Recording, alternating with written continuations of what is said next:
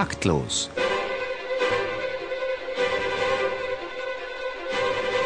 Das Musikmagazin von BR Klassik und der neuen Musikzeitung.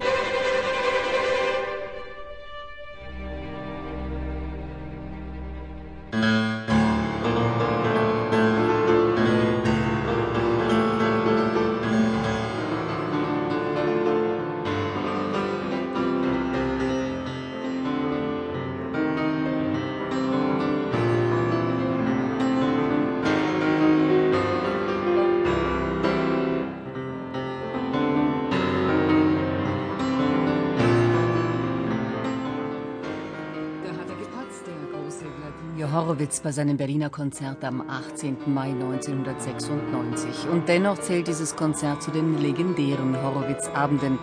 Denn abgesehen von einigen kleinen, gelegentlichen Danebenlangen gelang dem damals schon 82 Jahre alten Meister eine grandiose Interpretation.